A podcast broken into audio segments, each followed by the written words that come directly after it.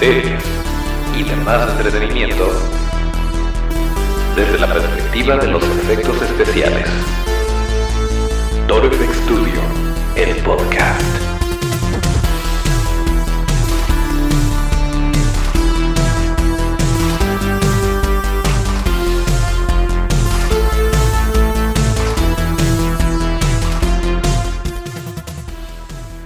Parecía, parecía que no lo hacíamos, pero aquí estamos.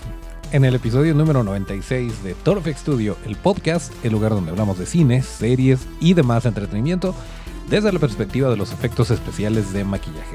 Acuérdense que nuestras redes son arroba Studio, esto es torfxstu, DIO, y así es como podemos estar en contacto. Yo soy Toncho Ábalos y aquí mero arrancamos este episodio correspondiente al martes 25 de febrero de 2020. Recuerden que nos pueden escuchar todos los martes y todos los viernes a través de cualquier plataforma de podcast que ustedes eh, prefieran. Y también nos pueden ver en YouTube, en donde pueden ver en esta ocasión a Otto el Panda, a quien le voy a pedir que entre por favor con la cortinilla y nos metemos de lleno a lo que tenemos que platicar para el día de hoy. Así que, Otto.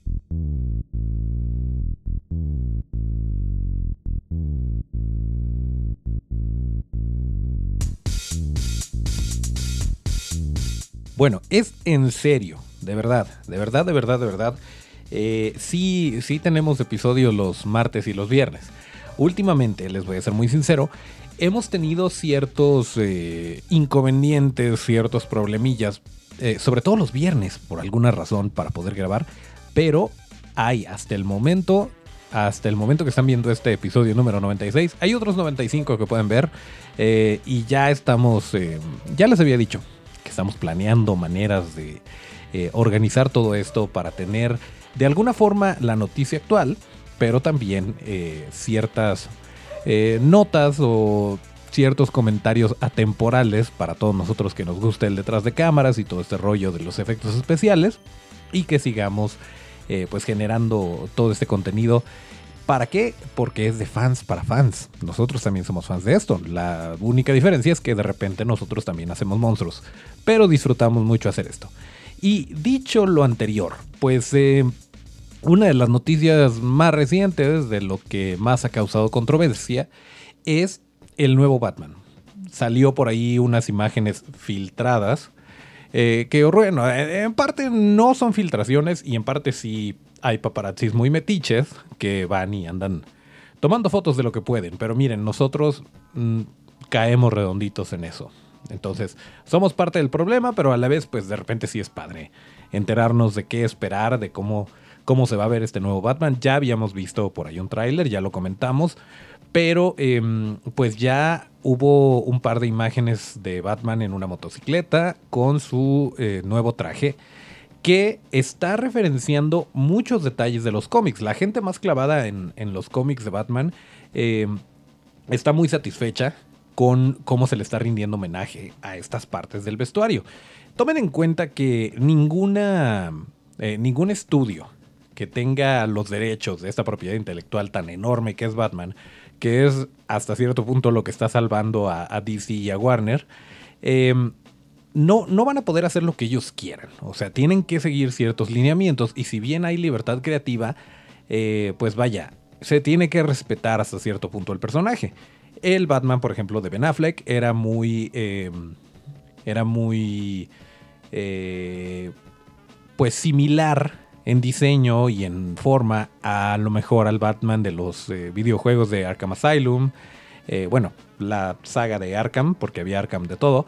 Em, también el, Batman, por ejemplo, eh, perdón, el, eh, el Guasón, el Guasón de, em, de Mark Hamill es uno, que, bueno, no recuerda ciertos, ha habido muchos. La diferencia del Guasón de Mark Hamill, por ejemplo, hay que hacer un paréntesis ahí.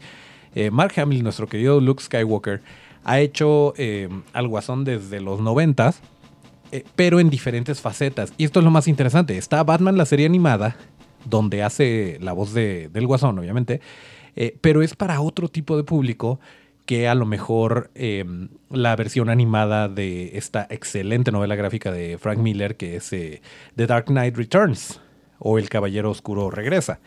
Y, eh, y en la versión animada, este, de hecho creo que ahí no es Mark Hamill. Tal vez me esté equivocando. Pero bueno, el punto es que así como ese, por ejemplo, en The Killing Joke, sí es eh, Mark Hamill, definitivamente comprobadísimo. Eh, les, checo el dato. Otto, por ahí me pones una leyenda para los que están en YouTube. Pero bueno, el caso es que, eh, que bueno, ahí tiene que como evocar ciertos momentos de la historia de este personaje. Hay que tomar en cuenta que hay infinidad de cómics. el material original, el material fuente de donde se están basando, pues es muy extenso.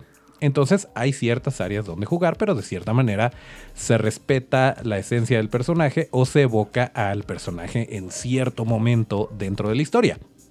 Eh, este nuevo Batman sí está siendo muy del agrado, el de Robert Pattinson, está siendo muy del agrado de la gente que, se, que sabe qué onda con Batman en cuanto a los cómics. La gente que nada más tiene una idea, a lo mejor, a lo mejor ni siquiera de Michael Keaton, ya ni digamos Adam West, eh, digamos que están eh, familiarizados con Christian Bale o con eh, Ben Affleck, pues a lo mejor sí les puede parecer muy distinto eh, y los puede sacar mucho de onda. Pero bueno, hay que tomar en cuenta que Robert Pattinson es un gran actor, pese a su gran pecado, entre comillas, que fue hacer Twilight. Pero miren, gracias a eso, todo mundo que no ha visto el resto de sus películas sabe quién es y sabe de dónde viene. Así que tampoco nos hagamos. Pero hay muchas otras películas donde ha demostrado que sí tiene rango, que sí tiene capacidades actorales. Y eh, pues creo que lo puede hacer bien. No lo vamos a saber hasta que veamos la película, pero en su momento, en su momento hubo quien se quejó del Joker de, eh, de Joaquín Phoenix. Y miren, miren qué resultó. Y de repente también pasa, de repente hay un, hay un tráiler que emociona muchísimo eh, y que nos tiene con las expectativas hasta arriba y termina siendo pues no tan exitoso. Entonces se puede ir por los dos lados, pero es muy pronto para sacar conclusiones. Hasta ahorita, en lo personal, lo que yo he visto se ve agradable, se ve bien. Siento que eh, el Caballero de la Noche está en buenas manos. Y ahora nada más nos resta esperar a ver eh, el siguiente tráiler y a esperar a que llegue la película y ver cómo nos va. Y esperemos de verdad que el señor Robert Pattinson cierre muchas bocas y que sea del agrado de em, la mayoría de la gente, porque nunca, nunca vas a complacer a todo el mundo, pero pues se intenta llegar a la mayor cantidad posible en cuanto a audiencias. Em, pero bueno, pues eh, ahí está, por ahí les vamos a compartir imágenes. Eh, para los que están en YouTube, pues ya la vieron. Pero eh, para los que no, pues por ahí les compartimos en las redes imágenes del nuevo Batman, de lo, lo que se ha mostrado hasta el momento. Em, y bueno, otra cosa, una noticia fresca y una de las razones por las cuales grabamos el mero día. Eh, y definitivamente, pues, bueno, en esta ocasión desafortunadamente fue un episodio nocturno, pero normalmente lo hacemos más tempranito. Eh, pero por un lado, qué bueno, qué bueno que alcanzamos a platicarles de esto porque está fresquecita la noticia. Resulta que ya inició el rodaje de la nueva película de la tercera película dentro de esta nueva saga de Jurassic Park, que es Jurassic World. Y em, tiene muchas personas que están a favor, que les está gustando. A mí en lo personal me está gustando. Creo que Chris Pratt lo está haciendo muy bien. Eh, las historias, pues vaya, nos, nos recuerdan al Jurassic Park original. Son emocionantes, hay dinosaurios, o sea, realmente no hay mucho para dónde hacerse. Está muy bien. El CGI está de muy buena calidad y las partes que son prácticas son hechas por los menos meros de Legacy FX. Entonces, eh, bueno, mi única queja ahí sería, por ejemplo, que bueno, entiendo también por qué se hace. Pero hablamos de que en Jurassic Park había un tiranosaurio de tamaño real, animatronic, hecho por Stan Winston Studios. Y al día de hoy, pues lo más grande que hicieron creo que fue el, el cuello de un dinosaurio que que aparecía a cuadro muy poquito, uno que estaba herido en la primera, en este... Ay, ¿cómo se llamaba? Jurassic World, Fallen Kingdom fue la segunda. Bueno, ustedes saben, en la primera. Em, y de repente eran, eh, había también en la, en la de Fallen Kingdom, había velociraptors, pero no eran estos velociraptors que, eh, que andaban por la cocina y, y, bueno, que era realmente una persona dentro del traje de velociraptor. Eh, eran pues como que dobles. Los ponían dentro de la escena y después los, eh, aumentaban digitalmente, cosa que soy, estoy totalmente de acuerdo, pero un poquito más acá. ¿Por qué? Porque pues hay más lana para hacer el CGI de mejor calidad y, y bueno, pues existen los recursos. El tiranosaurio que aparece es 100% hecho por computadora, pero a final de cuentas estás viendo un tiranosaurio en pantalla, se ve creíble, se ve bien, entonces tampoco se trata de encapricharse. Pero bueno, el caso es que ya empezó la filmación, ya está a la vuelta de la esquina esta película y por eso me refiero a nos falta mínimo un año, ya ven que de repente se extiende hasta dos, pero ya es un hecho, ya es un hecho que va a suceder, se está filmando mientras hablamos. Bueno, a lo mejor ahorita están... No, probablemente sí. El caso es que se está filmando en estos momentos esta tercera parte y pues vamos a ver qué tal le va a Chris Pratt. Eh, a mí me gustó mucho lo que hizo Juan Antonio Bayona con, El Mundo Perdido. Eh, sí fue, no, perdón, El Reino Caído. El Mundo Perdido fue la eh, número 3, me parece, de Jurassic Park, que fue la que menos le gustó a la gente. Y bueno, tiene sus detalles, tiene sus detalles, como esa escena de un sueño con un velociraptor hablando. Bueno, en fin, eso ya pasó. Estamos enfocados en el presente. Em, y, me gustó mucho eh, Fallen Kingdom. Eh, realmente sí, sí está eh, dentro de lo, de lo, del espíritu de Jurassic, de Jurassic Park en general. refiriéndome a, a, la historia como la presenta, que bueno, evidentemente tienes que ir un paso más allá. Ya te mostraron clonaciones de dinosaurios mediante cosas de ADN y genética avanzada, ¿qué más puedes mostrar? Y es entonces que sale el eh, Indominus Rex y después el Indoraptor y bueno, este tipo de cosas que pues de alguna manera lo tienen que mantener fresco. Aunque de repente pueda desconectar a ciertas personas. Pero bueno, si ya estás creyéndote que hay dinosaurios, mira, ahí está. Ahí está, disfruta la película. a ver a dónde nos lleva. Pero bueno, eh, vamos a ver qué tal le va. Nosotros los vamos a mantener al tanto aquí. Eh, acuérdense que cuando está iniciando una filmación, no liberan el tipo de detalles que nos gustaría saber, como quién está trabajando en los efectos especiales. Eh, pero ya saben que en cuanto tengamos esa información se las vamos a compartir por aquí. Y una cosa que sí sabemos y que no es un rumor, no es un rumor que vaya a trabajar en, pero vayan, es un rumor que vaya a ser parte de la próxima producción, pero es un hecho que esa conversación sucedió por medio de Twitter. Hablando de Jurassic Park, ¿se acuerdan eh, de todos los memes de Phil Tippett, el supervisor de dinosaurios, que, que al parecer permitió que sucedieran todas las tragedias de la, de la primera película de Jurassic, Park? Eh, pues sí, la situación con Phil Tippett es la siguiente, se las platico rapidísimo para los que no conocen su vida y obra. Phil Tippett hasta el momento de Jurassic Park era una eminencia, era el mero mero para encargarse del stop motion, de la animación cuadro por cuadro, como se hacen muchas películas animadas. La diferencia es que, por ejemplo, en las películas de Star Wars, eh, por ejemplo, el Rancor, eh, los Town Towns, este tipo de criaturillas, eh, los At-Ats, eran, eran animadas cuadro por cuadro y el mero mero de allí era Phil Tippett. Y se encargaba, que de hecho nuestro amigo personal Kirk Thatcher trabajó parte de lo del Rancor, pero el caso es que, eh, pues por eso de repente se ve medio cortado el movimiento, que para mí tiene un, eh, un toque bastante especial y bastante agradable este tipo de escenas, porque sabes, sabes que no es real, sabes que no es eh, una criatura enorme o una criatura que está viva pero este movimiento como que le da cierto, cierta alma al personaje eh, y pues, nos recuerda esos tiempos que eran más sencillos. Pero el caso es que eh, pues era una, un referente para este tipo de efectos, para este tipo de tomas. Eh, también trabajó por ahí en Robocop. ¿Se acuerdan del Ed 209, el robot este grandote? Pues él, él era también trabajó en la parte de stop motion de este monito eh, y, bueno, en Jurassic Park estaba, tenía sus eh, modelos de a escala de tiranosaurio, etcétera, etcétera. E hizo ciertas pruebas y con la tecnología del momento, eh, pues hacía que ese movimiento entrecortado que bueno, pues es que tienes que animar cuadro por cuadro y después eh, lo reproduces y, es un video. Es como si fuera una animación, es tal cual una animación, pero con la tecnología que había en ese momento, eh, suavizaba muchísimo esto y se veía casi, pues mucho más orgánico eh, el movimiento de las criaturas, el movimiento de los dinosaurios en este caso. Y de repente llega Industrial Light and Magic, o ILM, y le dice a Steven Spielberg, mira lo que estamos haciendo. Y se quedó sorprendido con, con lo realista que se podía ver el, tiranosaurio moviéndose así. Ah, esto les estoy hablando de las escenas donde está corriendo.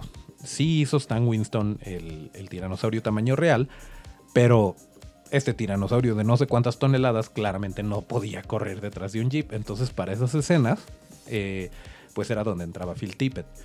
Y entonces ILM le muestra esto a, a Steven Spielberg y dice, pues no, eh, la verdad es que mejor me voy por acá. Phil Tippett lo vio y dijo, estamos extintos. Nosotros los animadores de stop motion estamos extintos y de hecho esa línea la repite el personaje de Jeff Goldblum en, eh, en la película de, Jurassic Park. Pero bueno, el caso es que eh, como ya había hecho cierto trabajo y de cierta manera pues como que lo quiso mantener en la nómina, tiene este crédito de supervisor de dinosaurios Phil Tippett. Pero la verdad es que era como que el principio del fin para él, aunque hizo muchas otras cosas. Hizo unos cortos increíbles que ya hablaremos de ellos eh, en su momento. Pero el caso es que eh, le tuitea a John Favreau, el señor Phil Tippett, eh, y le dice que, que increíble esta temporada de The Mandalorian, que nosotros todavía no vemos porque Disney Plus todavía no llega a México y América Latina. Gracias Disney. Em, el caso es que le, le dice a John Favreau que le gustó mucho eh, de Mandalorian, que le recordaba lo mucho que se divirtió eh, trabajando en las películas originales de Star Wars y que se veía que traía como que eh, la misma alma, el mismo sentimiento, etcétera, etcétera. y le dice, me encantaría que este volver a trabajar en algo así, o me encantaría trabajar con ustedes.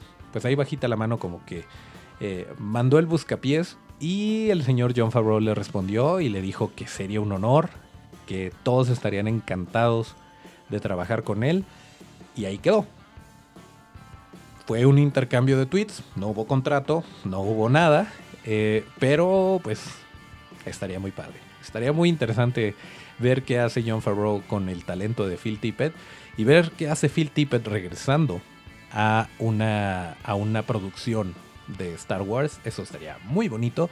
Pero miren, ni siquiera podemos ver la temporada 1 de Mandalorian. Ya habíamos dicho que está confirmada la temporada 2.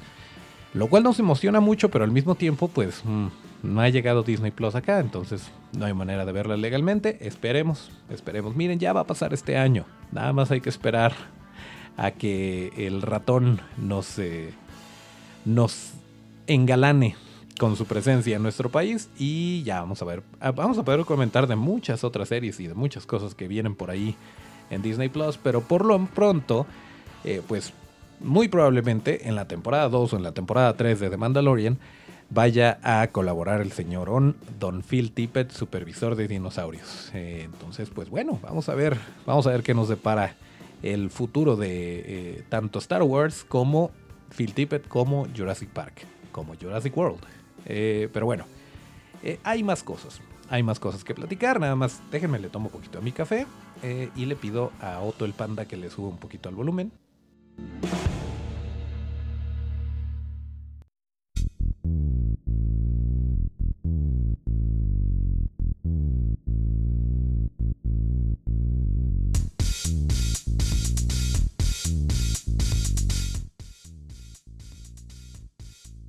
Bueno, hablando de filmaciones que están comenzando, como la de Jurassic Park, hay una que está terminando, que ya se terminó, ya terminaron de grabar lo que tenían que grabar. A partir de este momento solo queda terminar la postproducción. Y, eh, pues pasó algo muy bonito. El señor eh, Jason Reitman, si se acuerdan de Jason Reitman eh, y Ivan Reitman, que son pues en este momento los que llevan la, el legado de Ghostbusters, pues tanto él como su papá, él habiendo dirigido esta nueva que va a salir pronto, eh, y su papá habiendo dirigido las dos originales, Em, se tomaron una foto por ahí eh, afuera de la, de la estación de bomberos, que en realidad es el, o más bien del eh, cuartel de los cazafantasmas, que en realidad es una estación de bomberos, que realmente eh, creo que es la misma locación, pero pues entonces la tuvieron que modificar porque tengo entendido que era una estación de bomberos operacional o operativa después de las películas. Pero bueno, el caso es que se tomaron una foto ahí, en este lugar tan icónico. Em, y pues ahí estuvo presumiendo que ya se acabó esto, que este, muy pronto viene la película. Y algo muy bonito, les hicieron figuras de acción. Tanto a Jason como a Ivan les hicieron unos monitos de cazafantasmas eh, con sus caras. Y además de su pack de protones y su rayito, tienen una claqueta y es muy bonito. Y bueno, el caso es que es una de las películas que más estamos esperando. Hay gente que eh, se siente preocupada porque parece Stranger Things con fantasmas. Ah, así como a lo mejor se pueden referir a It capítulo 2 o It capítulo 1 como Stranger Things con un payaso. Pero el caso es que eh, para los que no somos tan pesimistas, se ve bien. Se ve, y miren, está dentro de la misma familia. Está, eh, están los Reitman involucrados. Eh, tiene un muy buen cast, tiene Paul Rudd, eh, tiene a los cazafantasmas originales, los que están vivos. Em, y, bueno, pues él mismo lo dijo que estaba buscando que fuera tan práctico como se pudiera. Desde que se aventó aquel teaser de que iba a haber una película en 2020 de Cazafantasmas, eh, buscaron los archivos de sonido originales para hacer este, eh, cuando pasó el, humo por la pantalla, para hacer este sonido del pack de protones, sonido original de las películas originales. Eh, las letras de Cazafantasmas, el logo de Ghostbusters, hecho en acrílico me parece, el caso es que era algo físico, no era un efecto que bien se pudieron haber aventado en, en After Effects, en la computadora sin ningún problema, pero hasta eso fue práctico. Eh, el humo del que les estoy hablando también era humo real, no era un efecto. Eh, a veces, a veces sí, sí es por capricho. Pero esto, o sea, ya desde ahí estaba diciendo, yo quiero hacer las cosas como se hicieron originalmente, obviamente aprovechando la tecnología que tenemos hoy en día, pero siéndole fiel al espíritu de estas películas y a lo que las hizo geniales, entonces, pues tiene muchos puntos a su favor. Eh, Cazafantasmas 2020, habrá que esperar a ver qué tal le va, pero eh, pues la verdad es que si me pusieran a apostar, yo le apostaría a que le va a ir bien y a que nos va a divertir y a que nos va a gustar. Eh, y miren, ya no falta mucho, ya no falta mucho para que salga esta película de Cazafantasmas y ya la estaremos comentando por acá. Pero, em, bueno, otra que también está cocinándose y que hay infinidad de rumores alrededor de esta película es Venom 2. Sí, em, Tom Hardy regresa como Venom. Esta vez Woody Harrelson va a ser Cletus Cassidy o Carnage, eh, lo cual está muy padre. Pero y, ya salieron imágenes de eh, Woody Harrelson en personaje con el peinado chistoso y pelirrojo de, de Cletus Cassidy, Cassidy Em, con su playera hawaiana y eh, pues es Woody Harrelson. Creo que le va a quedar muy bien el papel, creo que está lo suficientemente loco en la vida real como para actuar que está más loco y darle vida a Carnage y darle vida a Cletus Cassidy. Pero, em, pues es todo lo que sabemos hasta el momento. Por ahí salía Andy Serkis, se ven por ahí eh, escenas donde Andy Serkis está eh, platicando con, Woody Harrelson. Eh, eso, aquí hay dos cosas. Por ahí había gente diciendo, oigan, ¿y qué tal si es el personaje de Ulysses Claw que salió en Pantera Negra y está haciendo un crossover con Venom? Espérense tantito. Para empezar, Andy Serkis está vestido de Andy Serkis, de civil. Es una foto en el set. Es es muy común que de repente se inviten actores o gente del medio al set y que pasen a saludar y todo. Esto no quiere decir nada. Si lo quisieran mantener en secreto, tienen maneras de hacerlo. Tienen maneras de trolear a los paparazzis y que no se enteren.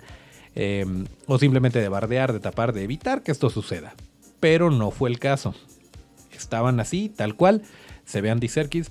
Y eh, pues bueno, una de dos, o tiene un papel a lo mejor, o eh, lo invitaron simplemente como civil. Pero hay algo que brinca mucho aquí. Que no es Andy Serkis el director de Venom 2. Corríjanme, de verdad. Me va a encantar que esté yo equivocado, a lo mejor es alguien más. Pero hasta el momento, y según IMDB, y según las fuentes que hemos consultado, Andy Serkis es el director, así que obvio va a estar ahí. Porque tiene que estar ahí, porque tiene que estar dirigiendo la película. Entonces, eh, no entiendo, no entiendo de repente de dónde vienen todos estos rumores eh, y todas estas teorías de conspiración, pero bueno, el caso es que eh, es bueno. Vaya, es, es, bueno, sea como sea, que Andy Serkis esté involucrado, así sea para decirle a... A lo mejor le estaba dando tips a Woody Harrelson.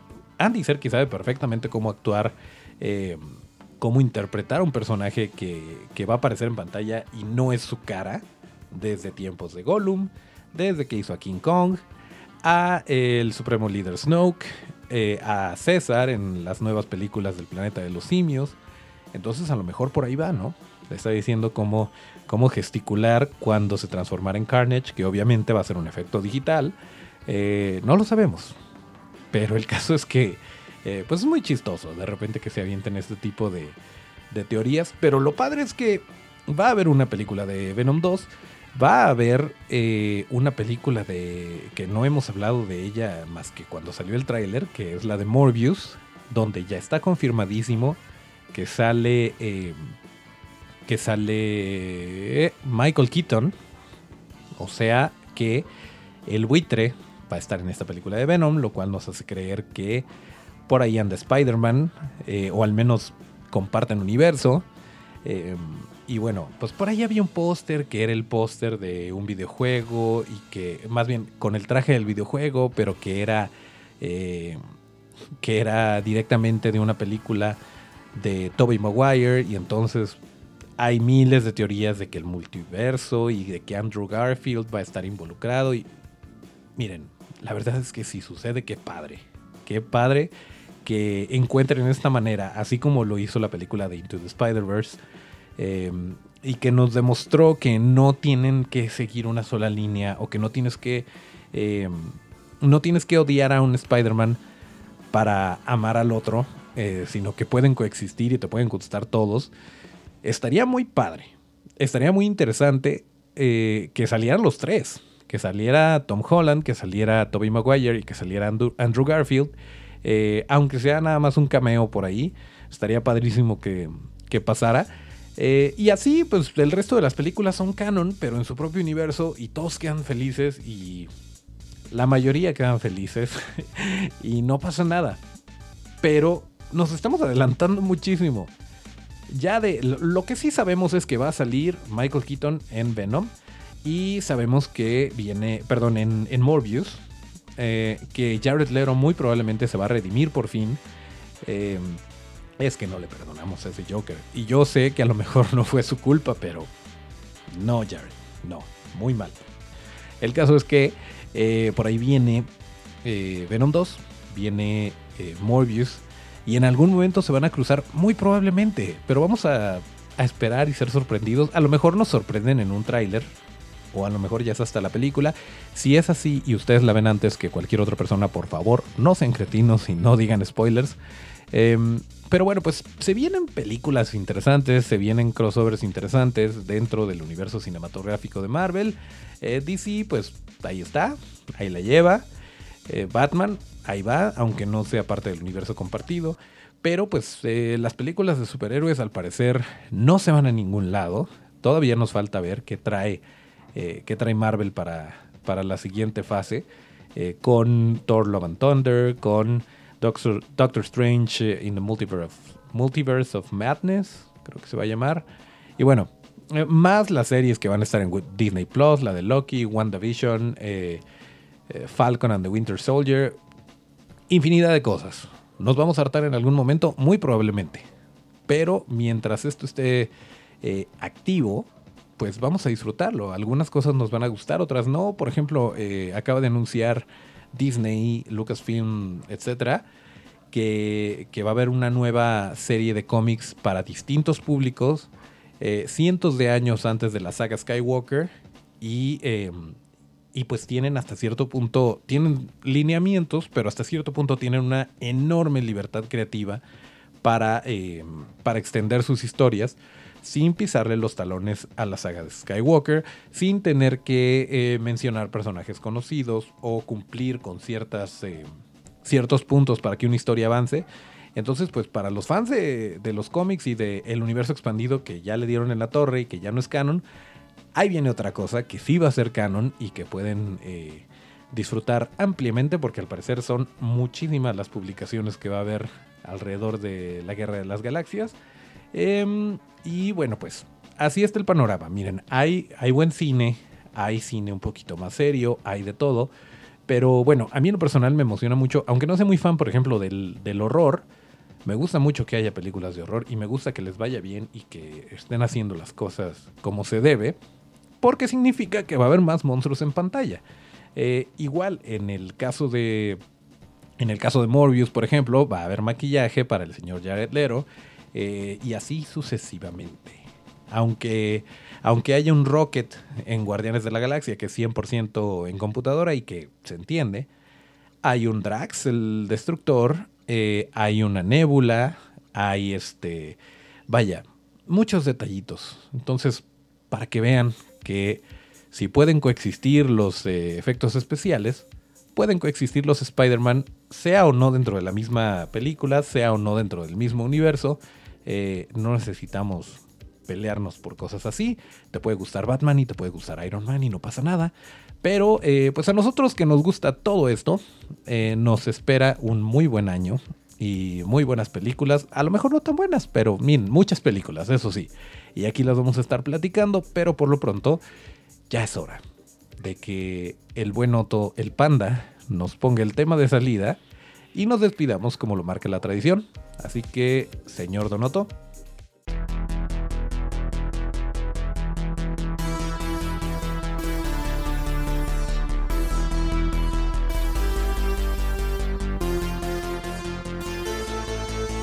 Ok, pues aquí se termina el episodio número 96 de Toro Studio, el podcast correspondiente al martes 25 de febrero de 2020. Acuérdense que para seguir la conversación hay que seguirnos en las redes, es gratis. Estamos como arroba Studio, esto es arroba torofxstudio. Yo soy Toncho Ábalos y mis redes son arroba Toncho Ábalos con T. Nos escuchamos el próximo viernes de podcast. Ahora sí, Gracias a Otto el Panda en los controles y hasta el próximo llamado.